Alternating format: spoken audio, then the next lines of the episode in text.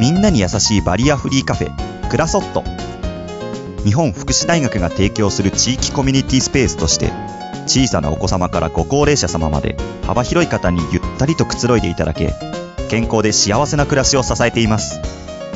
キッズスペースも完備しママ会や習い事セミナーなどにご利用いただけるほか介護用補助具自助具の展示福祉機器の体験コーナーも設置しています。愛知県東海市。名鉄大田川駅すぐそば。お問い合わせは0562-38-6250まで。共に作る安心快適生き生き都市。このプログラムは東海つながるチャンネルが愛知県東海市からお送りいたします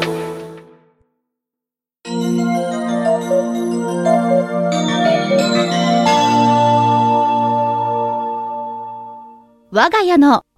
飯うま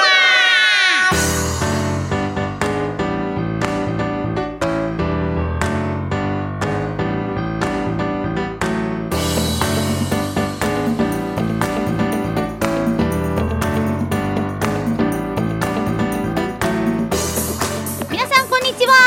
こんにちは、メインパーソナリティのカホノシンと藤もっちです。よろしくお願いしますよろしくお願いします。我が家の飯うほう、まこの番組は私カホノシンがうん独断と偏見でご飯に合うお供を皆さんと共有していこうという番組です共有していこ最近はうどんとか麺麺類系とかパンに沸き中ですう。小麦粉。小麦粉 パンということでう、ん、21品目かそっか。そう3週分をやってるわけだよ。うん。あと1週分で1ヶ月よ。ん。あと1週分。ああ、一周。あと1週分で1ヶ月分よ、ほう。だいぶやってきたなって感じはする。まあ、その一回を一日と換算すれば、って言っても1品分なんだけどね。まあまあまあまあ。うん。うん1品分考えなくて済むってだいぶ楽よ。毎回考えてみ？献立立てるってすごい面倒くさいんですああ、まあそう考えると、やっぱり、この主婦の皆様は大変なんだなっていう。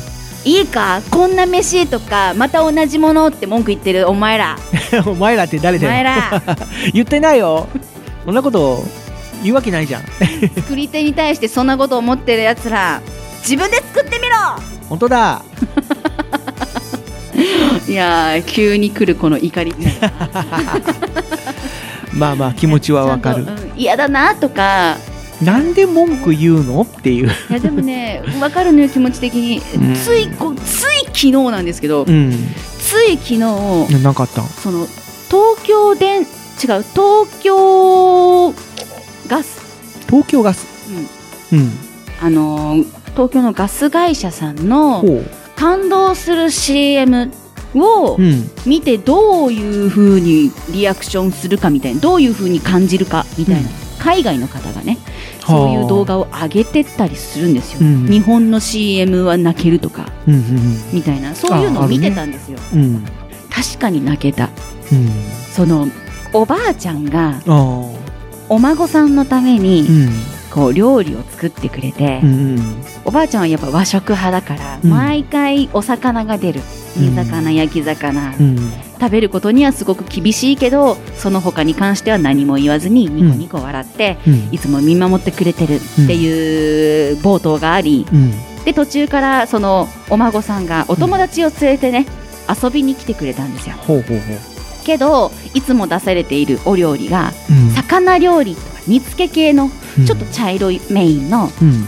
お食事だったわけですようん。でも最近の子って洋食系のが一番いいとか和食ってなんだよって言ってうん。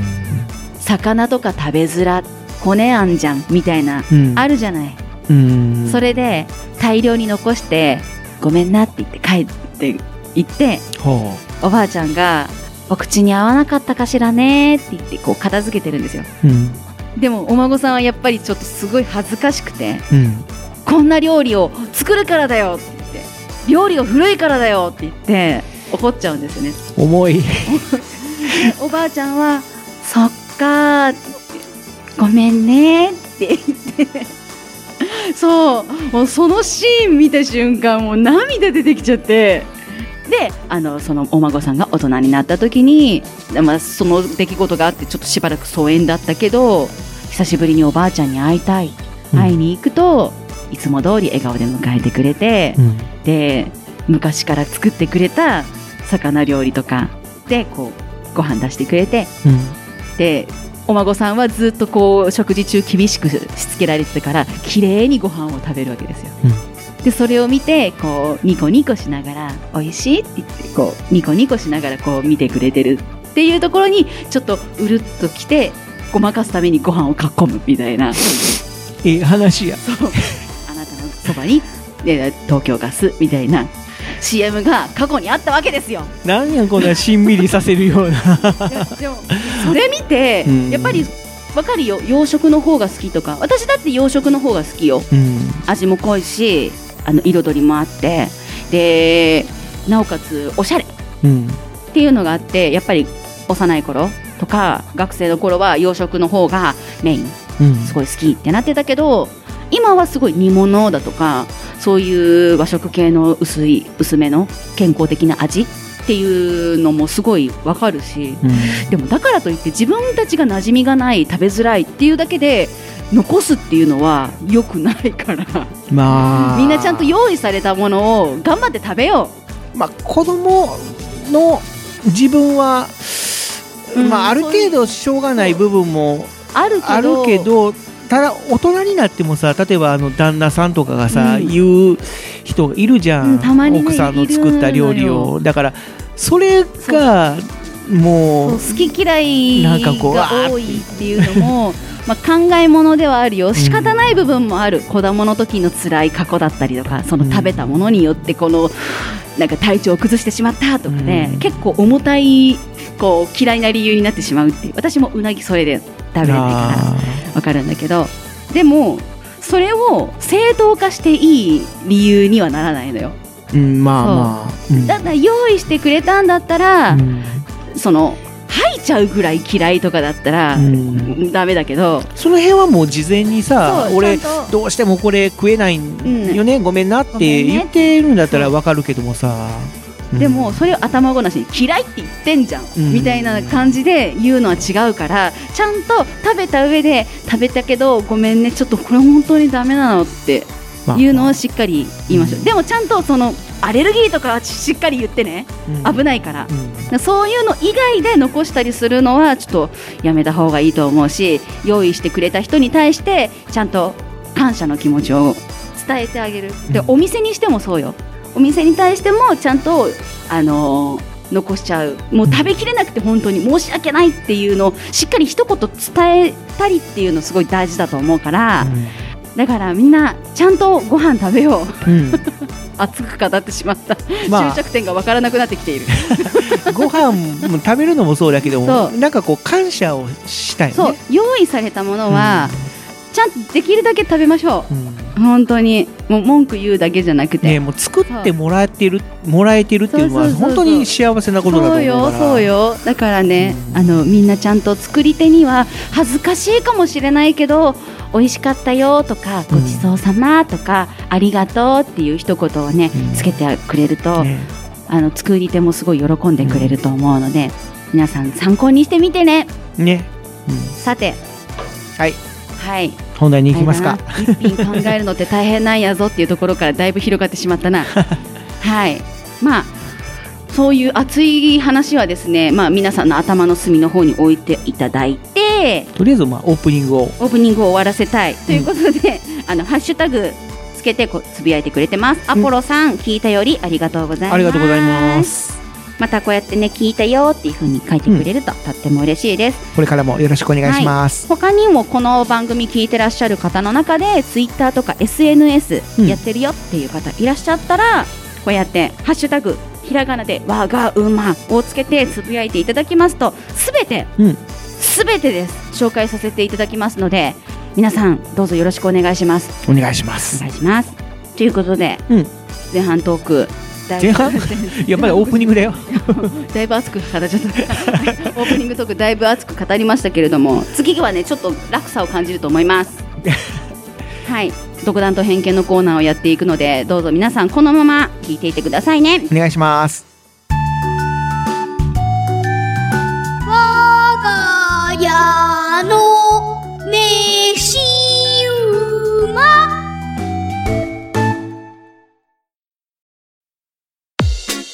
東海市那覇町にある自家製天然酵母の手作りパン屋さん、パン工房おやつママのかおりんです。このおやつママ、なかなか見つけられない住宅街にあり、30分以上探し回ってやっとたどり着いた。たどり着けず諦めてしまった。そんなお客さんばかり。とにかく見つけてください。小麦、砂糖、塩、油脂、水にこだわり、天然酵母の独特の香りともっちり感。生きたパンをぜひご賞味ください。心よりご来店お待ちしております。我が家の飯馬前半トーク独断と偏見のコイェーイどんどんどんパフパフ。ーナー、まあ、今回はですねうんパンに行きますほう。皆さん全粒粉を使った食パンは食べたことありますでしょうか？全粒粉っていうのは、皮ごと、すごい独あの潰してる特な香りがあるんですよ全粒粉はうん。で、それを苦手だなとか、あんまり好みじゃないなって思う人もいるんですよ。小麦のパンに比べて、ちょっと独特の風味があったり。そう、だいぶ香りがあります。うん。普通の小麦粉に比べるとすごく香りがございまして、その香りが好き嫌い分かれたりするんですけど、うん。体にはとてもいい。まあ、お米でいう玄米みたいなもんだもんね。そんな感じですね。うん。で、その全粒粉を使った食パンうん。が、個人的にこの食べ方うまいなっていうのを紹介します。ほう。これはもうパンとして出来上がってる、そうそうそう。うん、感じ？ね、それを美味しく食べる食べる。方法っていうことだね。もちろん普通にトーストして、うんバター塗って、うんもしくはマーガリン塗ってうん食べるっていうのもすごい美味しい食べ方なんですけど、うん。それでもやっぱり香りがね、残ったりするんですよ。うん私はその香り好きだからいいんだけど、苦手な人はおすすめなのが、うん。クリームチーズを一緒に食べる。クリームチーズ？ク。リームチーズ。ほう。今回紹介するのはこれだうん。クリームチーズのパンだ。クリーム、全粒粉のパン。うん。ね全粒粉パン、クリームチーズのせ。クリームチーズのせか。うん。うん。かな？いや、これがね、本当にその全粒粉の香りが、うん。いい具合に作用して、うん。めちゃくちゃ美味しいんですよ。へえ。本当に、その、クリームチーズのあの酸味と、あの、ちょっと舌に残る感じの、んほんのりとした酸味と甘さがう、ん。全粒粉のあの香りをうまいことキャッチして、うん。でも、完全に殺すことなく、うん。美味しく食べれるんですよ。なるほど。はい。以上です。全粒粉のプレーンなパンっていう感じ？何も味付けされてない。え、全粒粉パンって味付けされてんの？うん、いや、俺、よくわかんないんだけども、もう加工されたりとか、そういうんじゃなくて、普通に食事パン的な感じで売られてる、うん、うん売ってますね。うん感じだね。はい。なんかね、全体的にやっぱり茶色っぽくなるんですよ。あの、表面がそうだね。そう。うん切っても中が茶色。あー、そっかそっか、あの、ふわふわした部分も、そう。ちょっと、ちょっとね、茶色くなる茶色っぽくなります。ブラウンブレッドみたいな言われたりするんですけどう、ん日本そばでもそうだもんね。うん。あの、さらしなみたいに、もう、皮とかを取っ払ったうん。中身の部分だけで作ったお蕎麦は白っぽいけども、うんうんうんひくぐるみっていうあの、皮もう全部含めて粉にしたやつを使えば黒っぽくなるもんねそう。そうそう。うん。そんな感じなんですけど、やっぱりね、本当に、小麦のもう全部を使った、うんもう皮とかも全部むいてない状態のやつを粉にしてるから、うんやっぱり独特の香りがあるんですよ。うん。で、それをクリームチーズで食べるとめちゃくちゃ美味しくて、塗ってもいいし、うんあの固形のやつを口に入れて、さらにパンをかじるっていうのもすごくいいです。なかなか、その、パンで三角食べをするっていうのは、うん、珍しいよね。珍しいというか、あんまりそういう食べ方する人って、そうですか？うん、なんか、そもそも三角食べをするのは日本人ぐらいだっていう話聞いたこともあるし、うん。口の中で複数の食材を混然一体にする食べ方っていうのがうん。あまり海外の人には馴染みがないらしい。クリームチーズ、うん。藤本さんはクリームチーズ何買います？えクリームチーズそのものをあんまり買わないというか、食べないというか。いや、もうチーズ食べるなら、切れてるチーズとか、スライスチーズっていうかな、その、何 ?6 ピースのやつ？えーまあまあそういうやつもあるし、あと、薄っぺらくなってるやつあるじゃん。薄いやつ。はい。あの、ピリピリっとこう、フィルム剥がして、うんうん、あれを食べたりとか。大体でも多いのは、あの、なんだろう。避けるチーズ？さ、いや、あれ、なんていうの？こう、一口サイズのチーズがあー6個ぐらい入ってるパックがあるじゃん。あれ、安いし、たまにちょっとこう、口寂しい時につまんで食べたりとかはする。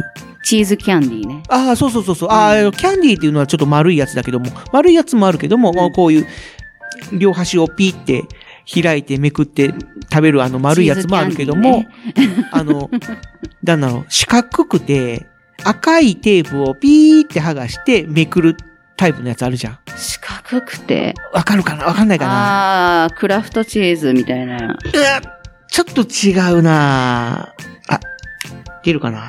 あー、こっちに飛んじゃったかな？例えば、こんな感じのチーズ。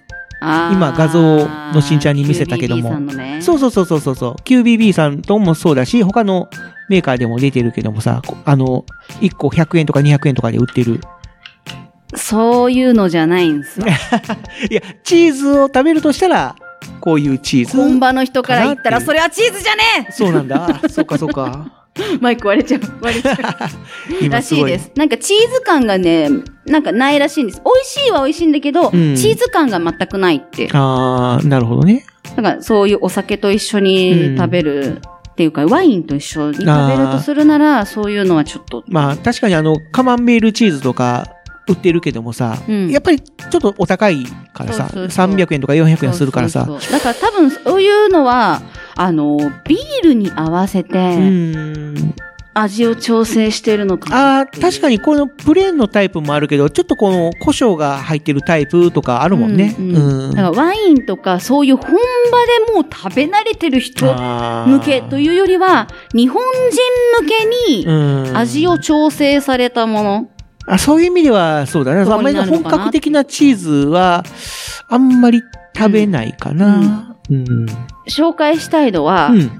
そういうのではない。まあまあまあまあ。違ですよ。うんだろうね。まあでも藤本さんはそういう感じの、あの、チーズ。チーズ単体として食べるならってことで。お得用パックみたいなまあまあまあまあ。感じで、のやつを買われるんですね。うん。うん。まあでも、ね我が家にもあります、それは。まあまあまあまあ。父がそういうのを食べたりする。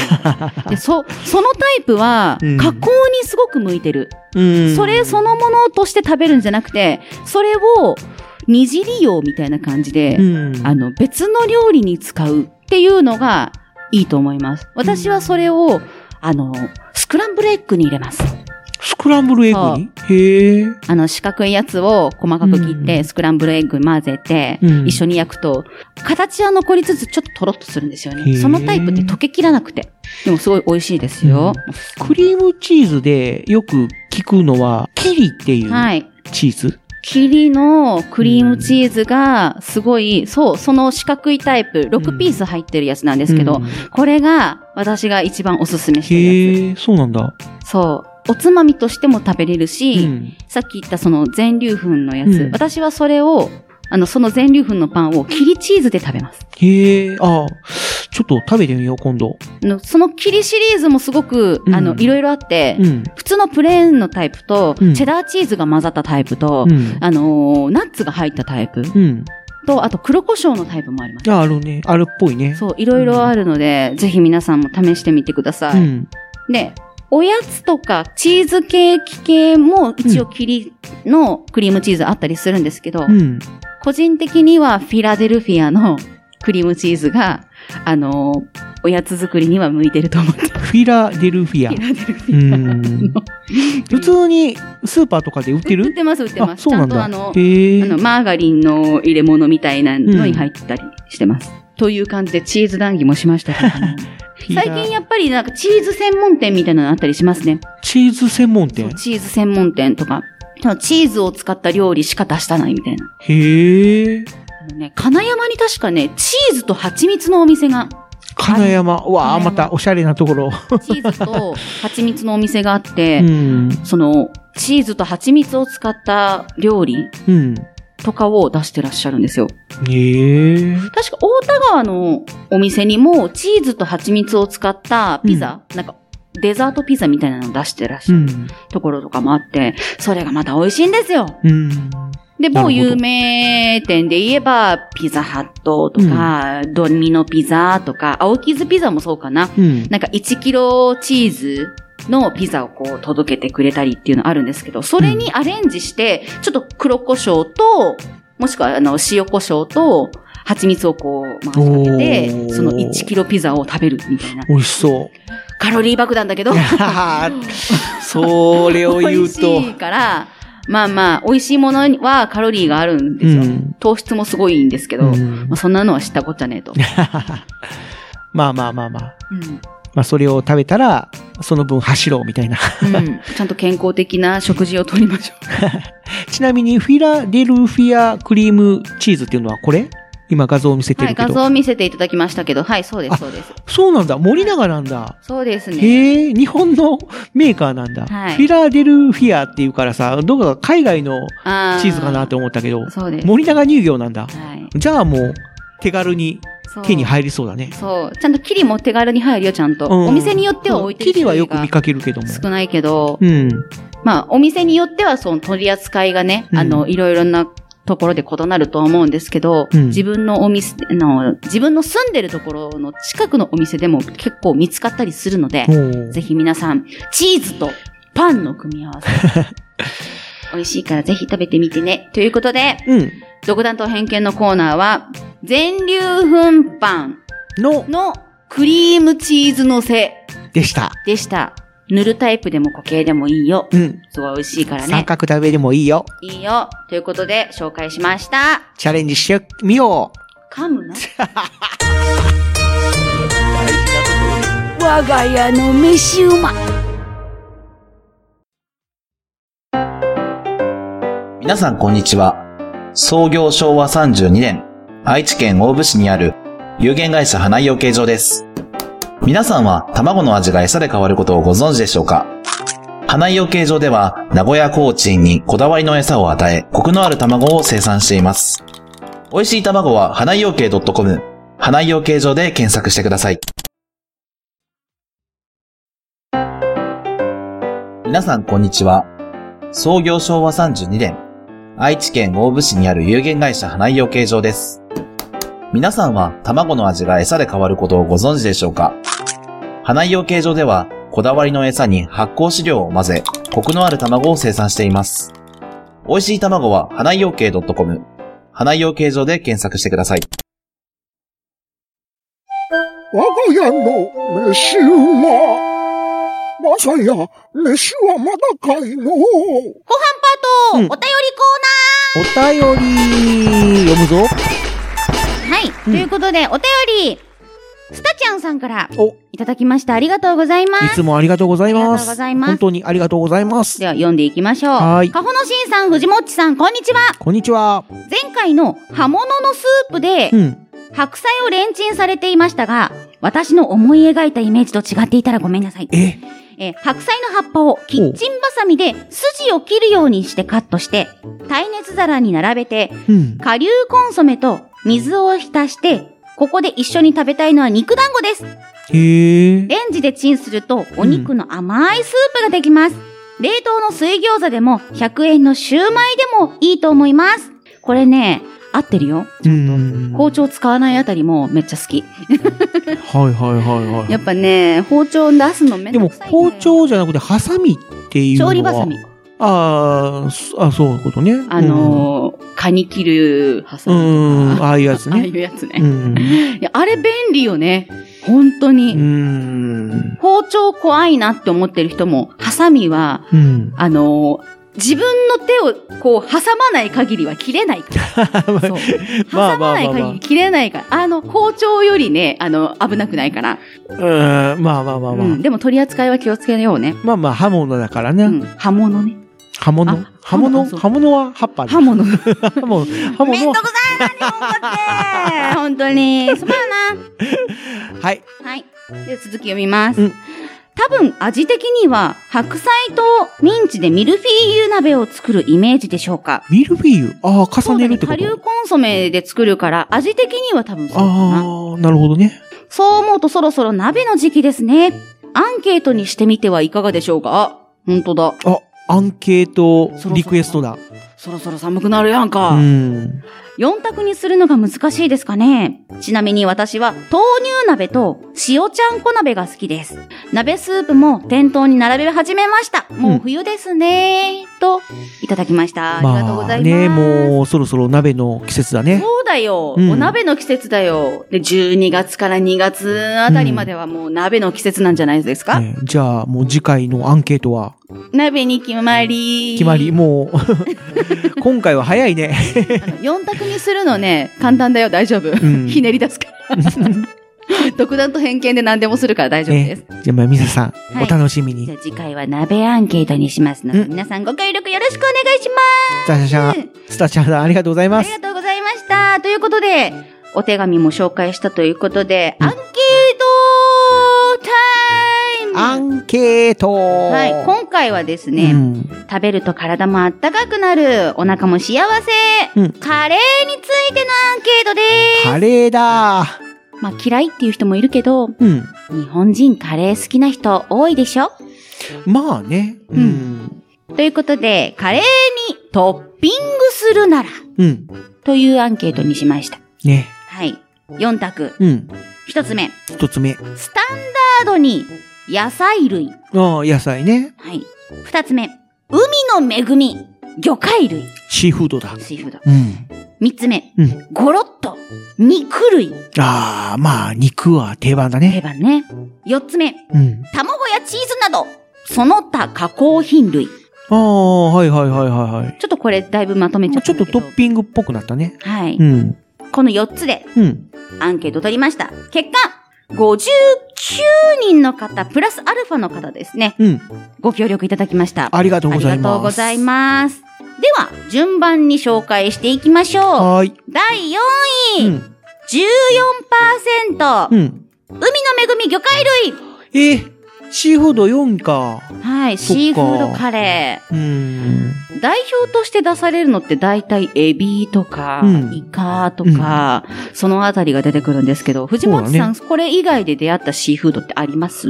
あとは、えーっと、あれはなんだろう？貝ホタテ？ホタテのちっちゃいやつ？はい、ホタテだね、多う分。ん。あと、アサリ？あー、アサリ。うあのあたりはそうですね。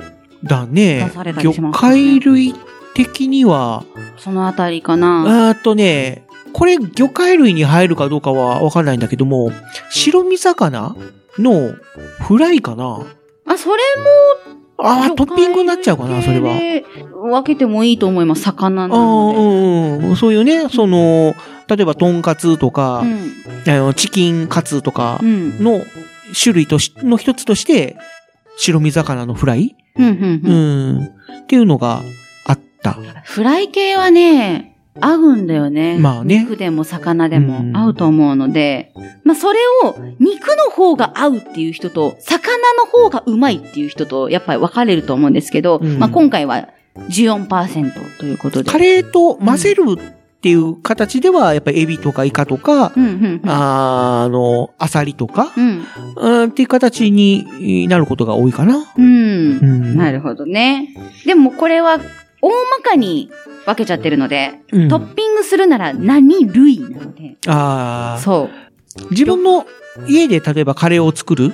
場合でも、うんシーフードミックスっていう冷凍のやつがあるじゃん。うんうんうん、で、あれをもうそのままドバッと入れる。お時がある。いい、うん。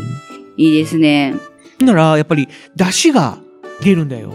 やっぱり魚介類だと。ね。ね、やっぱちょっとだけ風味が変わるんですね。うん。だから、より美味しくなる。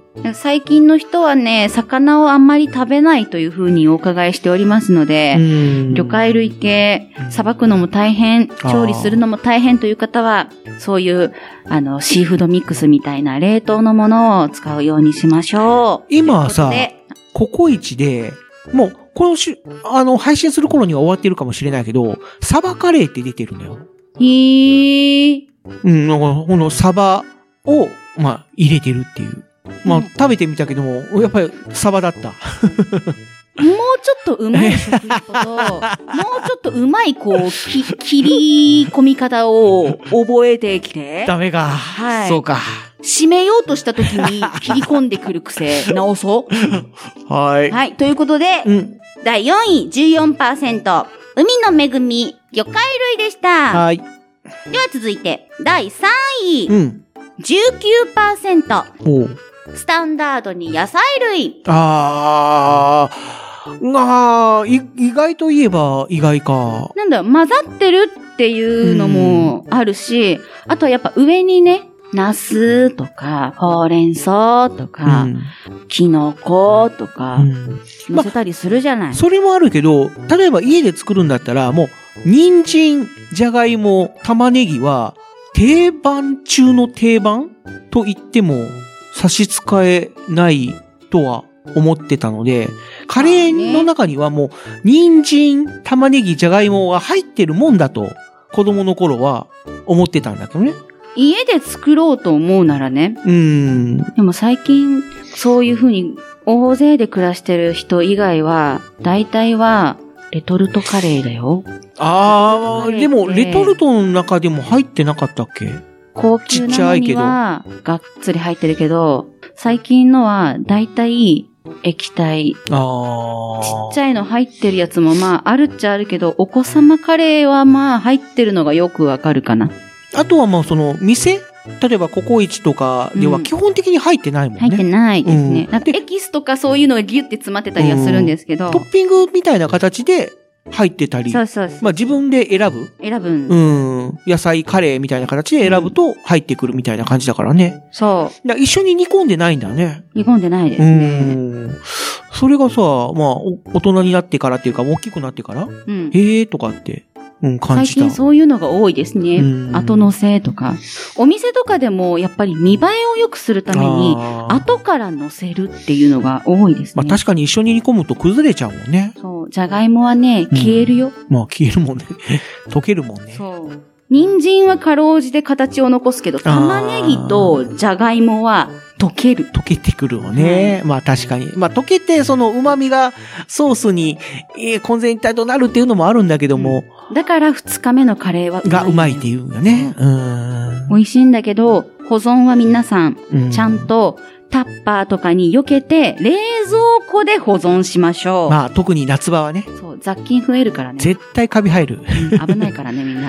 うん一日でカビ生える。危ない。本当に危ないから。何度も言うけど、カレーの保存は冷蔵庫だからな。ね。危ないから、本当に。それは本当にもう。みんな気をつけようね若い頃痛感した。本当に危ないから。もううん味、カレーはね、味がね、あの、濃いから、うん刺激的な味だから、うん多少なんかちょっと変な感じするってなっても気にならないのよ。まあまあまあ。人によっては。冬場だったら、1日2日持つ場合もあるけどある、けど、ダメっす。危ないから。基本的には、作って食べて、残りは取っとこうって思うんだったらもう絶対に冷蔵庫に入れましょうと。そうタッパーもしくはボールとかにもう寄せちゃって、うんしっかりラップして、あの、冷蔵庫でね保存。気をつけましょはい、みんなも気をつけようね。う。うん。ということで、第3位、うん19%、スタンダードに野菜類でした。はい。では続いて、第2位、第2位。29%、うん。卵やチーズなど、その他加工類品。加工品類。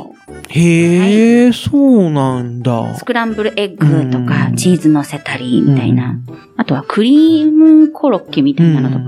ああいうのをちょっと想像して、あの、総まとめにしてしまったんですけれども、どうですか？卵とか乗せたりします？俺は、乗せない乗ね。せない？チーズとか乗せない？乗せないね。チーズのカレーめっちゃ美味しいよ。うん。カロリー爆弾だけどね。まあ、家で作ったりするときは、そういう、まあ、さっきも言ったような、あ、さっきも言ってないか。あ、その、ピザ用のチーズってあるじゃん。はい。袋に入ってる、あの、細かく刻んであるはい。チーズを入れたりとかはするときある。だそれチーズじゃん。そうそうそうそうそうそ。れチーズじゃん。家で食べるときはね。ただ、外で食べる、お店とかで食べるときは、やっぱり割高になっちゃうから、ううん、ん。入れないかな。外で食べる話をこれしてるい。や、まあまあまあ、そうなんだけどもね。もん。あとね、あ、コメントを紹介したい。あーごめん。ごめん卵に関しては、生卵は入れるときある。生卵？そう。俺、関西人だからさ、カレーに生卵を入れる文化があったんだよ。生卵？そう。で、カレーソースに生卵を入れて混ぜるとまろやかになるんだよね。生卵？そうそうそう。これは本当に関西人のうん特徴というか独特のカレーの食べ方かもしれないんだけど。本ほん、ほんとほんと。藤本さんだけじゃない？違う違う違う。ち、実際にほら前回大阪の、あ、これはあれか別番組になるけども、某ローカルヒーローでなんちゃらっていう番組の大阪ちゃ編ん。とし説明せ まあ、ローカルヒーローで奥虹湾っていう番組で大阪編をやった時に、カレーに生卵を入れるっていう話したと思うんだけども、本当にそんな感じ。へえ。藤本さんだけだと思った。いや、違う。違う？本当に、うんあの、大阪の皆さん、もし、あの、一人でも聞いてたらですね、教えてください。やったことあるよとか、そういうメニューあるよっていう情報、確たる情報が欲しいです。あ あるでしょあるよね。くださいよ。みんな助けて。まあ、今、卵が出てきました。生卵だったけど、卵が出てきたので、まあえっ、と、スクランブルエッグとかだよね。そう、ツイッター名、天月さん。うん。まあ、これはちょっと後でももう一回紹介するんだけど、目玉焼きとかも嬉しいですよねって。目玉焼き乗せるんだ。目玉焼きも、はいはいまあはいはいその半熟目玉焼きとか、うんちょっとまだ黄身が固まりきってない状態のやつとか、私、それだったら卵 OK。あ、え、でも、それだと生卵とどう違うの？生卵白身が固まってないから。あー、まあまあまあ、うセパレートで分けるとか。そしたら私、わけもう食べない。食べないの？へえ。うん初めから卵は割らない。いや、美味しいよ。割らない。割らなまろやかになるい。よ。割らない。秘密の県民賞でも紹介されてたよ。割らない。そっか。はい。ということで、はいはい、卵やチーズなど、その他加工品類は第2位で29%でした。とはい。いうことは、まはい。栄えある第1位はうん39%、うんゴロッと肉類でございます。あ、まあね、肉は何入れる？のしんちゃんは。個人的には鶏かなああ、チキンなんだ。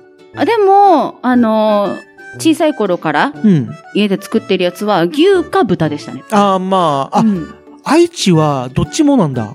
でも我が家だけかもわかんない。うん。うちは、あの、本当に、カレーといえば牛肉だったんだよ。うん。うん。で、しかも、カレー用の牛肉っていうのがもう売ってあるんだよね。で、ちょっと、筋があって、うんなかなかちょっと口の中で残っちゃう。うん。うん。ので、子供の頃は、結構、口の中でずーっともぐもぐもぐもぐしてるようなうん。感じもあったから、だから、母親が、じゃあ、そのカレー用の牛肉じゃなくて、普通の、ば、え、牛肉にバラ肉ってあるんだっけ？あったと思う。あったかな、うんじゃあ、牛のバラ肉の方を使ってくれたりとかうんしたことがあったんだけども、まあ大人になってから、関東の方は豚肉だよって聞いて、へえ。そうなんだ、みたいな。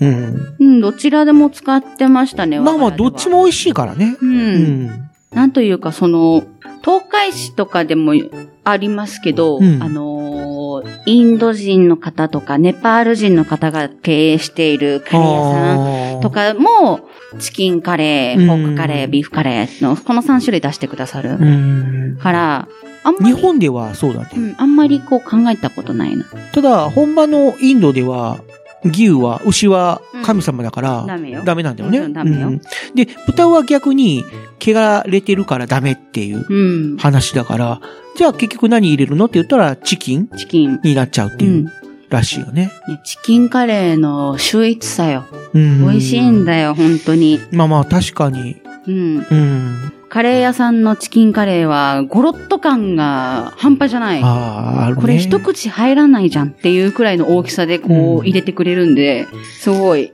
重宝してますね。、俺、家で食べるときはさ、全部入れるんだけど、それって、やっぱり、あれかな。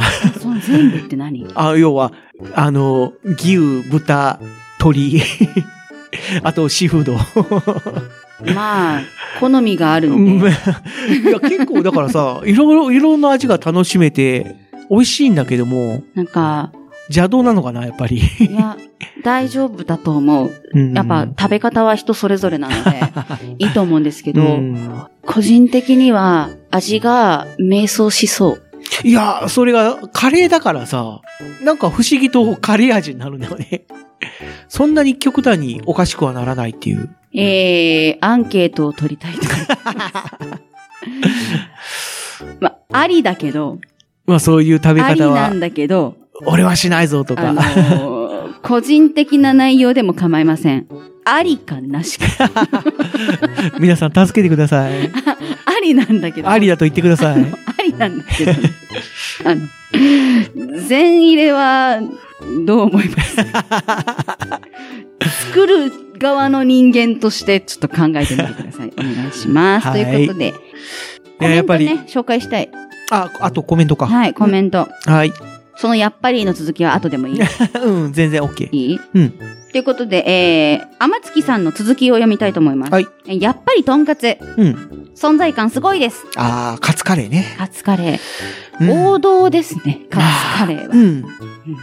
で、しかもカツが美味しいところは、大体カツカレーにしても美味しい。うん。うんあの、あの、衣のサクサク感よ。うん。と、あのジューシーさ。うん。で、カレーのうまい具合のあの辛みがさ、うんその、パン粉が吸うんですよ。まあまあまあまあね。そう。あの、油よ。うん。もう、要は。油と米があったらうまいんですよ。うん。そう。油の種類が違うの、まず。うん。スパイスとかも全部合わせた油と、うん。肉汁っていう油うん。と、パンのあの小麦感もあ、ありつつの油。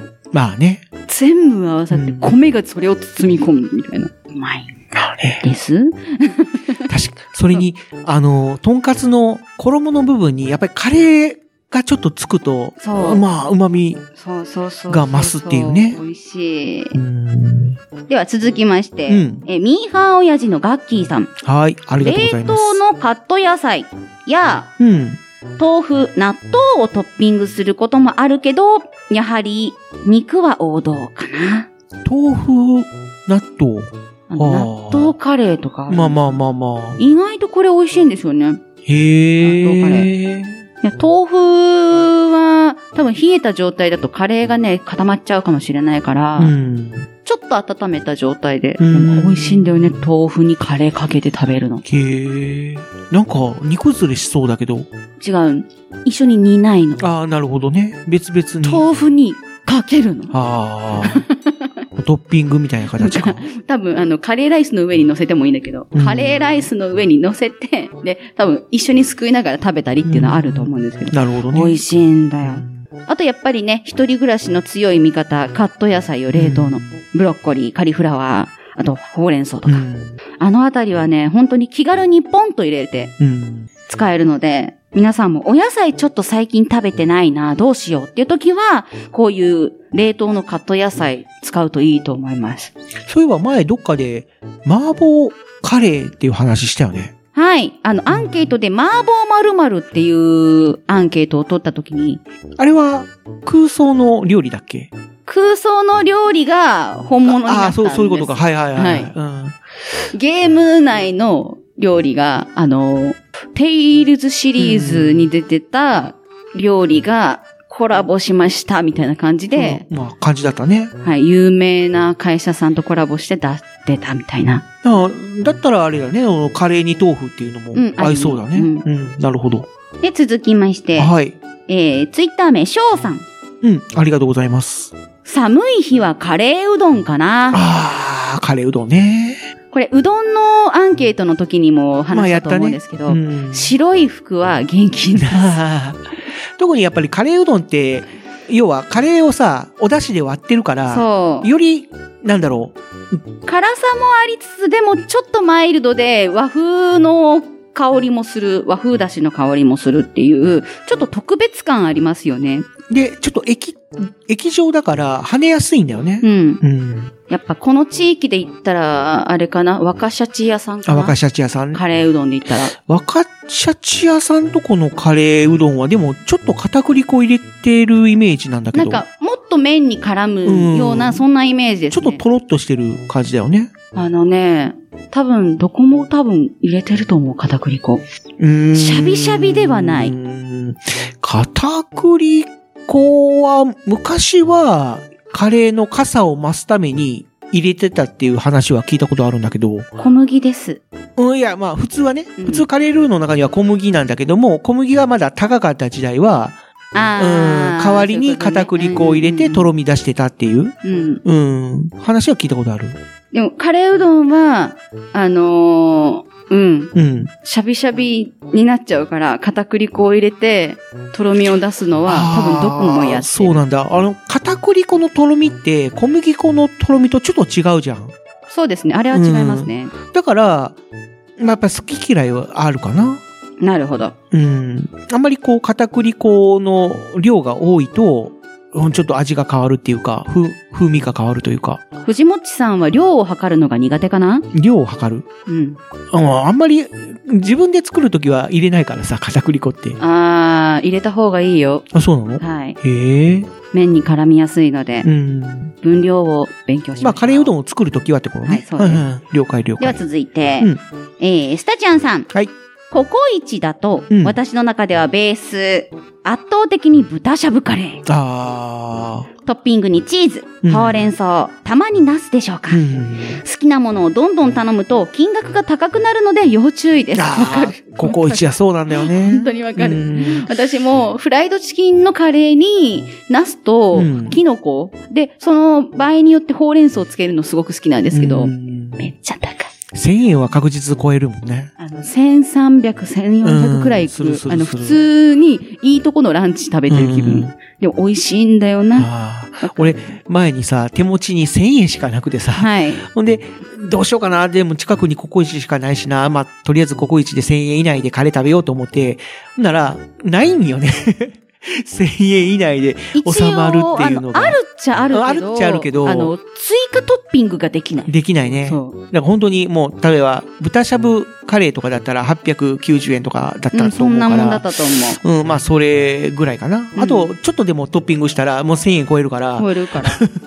うそれしか頼めないっていうう。ん。うんでも、大盛りとかのプラス料金はそんなに高くないですよ、ね。あのー、300g が基本で、うん。400だったら100円だったかな。100円か50円のプラス料金だった気がする。うんだからまあ、それぐらいだったら、それだったらまだお財布に優しいですよね。まあまあ、ちょっとぐらい。っていう感じだね。うん。では続きがございます。えー自分で作ると、うん豚肉に、人参、じゃがいもうん、玉ねぎとベーシックになります。うん。ルーは2種類ミックスです。最終的に辛口です。おー。っていう風に書いてますね。まあ、辛口と中辛を混ぜるとか、うん。辛口と甘口を混ぜるとか。か、辛口で、あの、別の会社さんのやつ、あはいはいはいだからそうの二層構造になってるとか、あのーなんか混ぜてあるエキスがこうなんですよとか、うんあのーなんだろう、スパイスの配合がこうですみたいな。まあ、あるね。あるじゃないですか。一個だとなんかちょっと違うなってなる時は二種類こう混ぜるっていうのはありだと思います。まあ家で作るんだったらまあ肉、人参、じゃがいも、玉ねぎでしょうね。まあまあ、そうだね。歌でもあるし。うん。人参、で、最近は、そういう、そのカレー、はい。カレー用の野菜ミックスみたいなのあるからね。はい。うん。めんどくさかったらもうそれ買ってそのままドバって入れるっていう。そうそうそう。今便利ね。うん便利ね。本もう切ってあるし、当に。剥いてあるし炒めようとかさ、鍋用とかさ、うんいろいろあるもんね。でもやっぱ包丁を握るうんっていう経験をしないと大人になってからも包丁の扱い方下手くそっていう パターンとかもあるし、うんバイト先で初めて包丁を握るっていうのも結構危なかったりするんで、まあまあまできるうちに、家、もう実家にいるうちにちゃんと包丁の扱い方を学ぶべきだと思う。うんうん。まあ、最近の人はね、あの、最近のお父さんお母さんは結構過保護で、包丁を握らせないとか、うん。あったりするんですけど、握らせた方がいい。まあ、確か使いに、方を学ぶ点では。大人になって恥ずかしい思いするの自分だもんな。そう。そううん。どれだけ、あの、自分たちに身近でどれだけ危険なものか。うんでも扱いを間違えなければこんなに便利なものなんだっていうのをしっかりあの、子供のうちから学ぶべきだと思う。うん。だからあの、キッチンでの料理とか、お父さんお母さん関係なくうんお子さんを参加させるべき。うん。できるやつは手伝わせるうん。っていうのはありだと思うので。はい。ということで、うん。コメント4ついただきましてありがとうございます。ありがとうございましたいやー、カレーなー食べたくなってきたなーやっぱりカレーの話は盛り上がるね。盛り上がりますね。お腹が空いてきちゃうな。うんだって、目の前にないのに、カレーの香りがしますもん。はああれだね、なんかこう、梅干しを想像すると口の中が酸っぱくなるみたいな。みたいな、そんな感じにも似てるんですけども、うんやっぱね、カレーは日本の食べ物、うんまあ日本の食べ物ではないんだけど、日本で、日本で愛されているうん。食事って言ったらいいのかな？日本で進化したっていうかな？まあそういうイメージはあるよね。日本のカレーっていうカテゴリーになるのかな？うん。日本のカレーは日本人大好き。まあ本場のも好きだけどね。でもカレー食べたいです。まあインドとかあの辺のやつが、一旦イギリスをそう、イギリス経に由するんだよね。で、で、そのイギリスのものを日本がかこう来るっていうから、ちょっといくつか経由はしてそうそう。るんだけど。で、い入りぐイギリスのカレーをさらに日本人が改良したのそうそうが今の日本のカレーってそいううそうそう。感じだもんね。いやー、ポケモンソードシールド、なぜカレーが使われているのかっていうのが、そのあたりに関係しているということで、うん、あんまり詳しくない人はちょっと調べると面白いよ。ということで、以上、うん。お便りアンケートコーナーでした。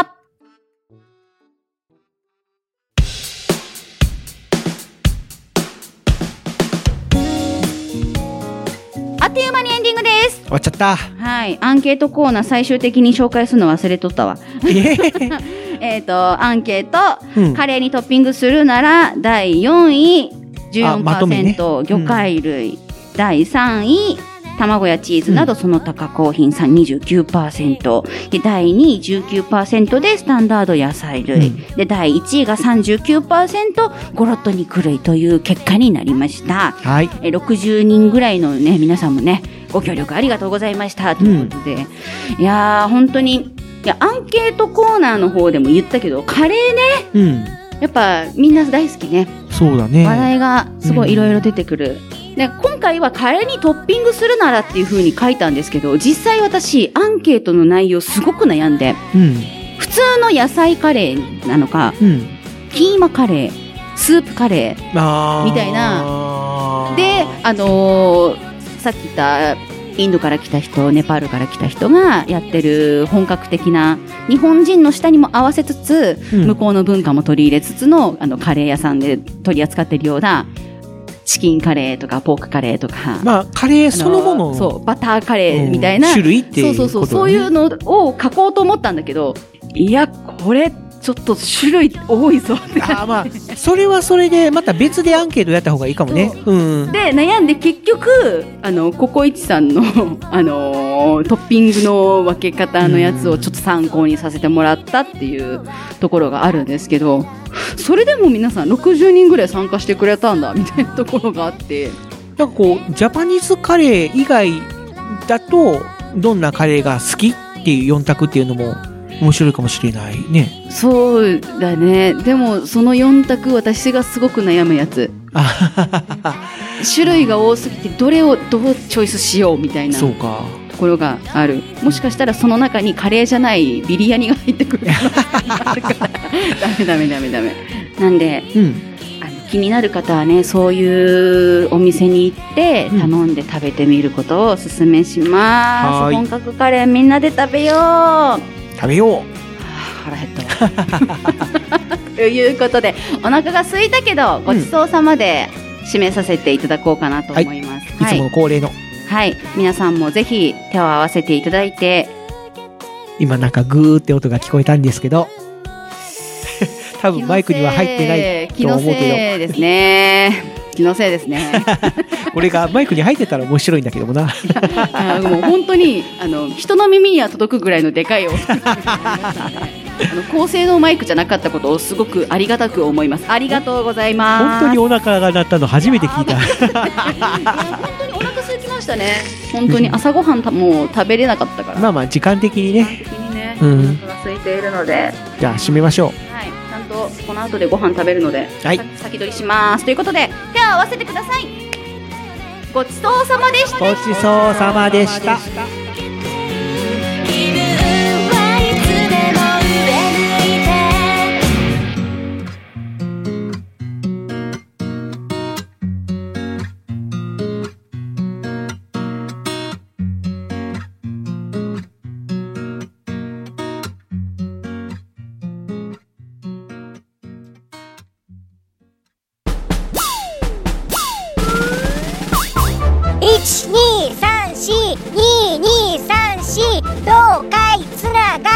何それ？東海つながるチャンネルだよ。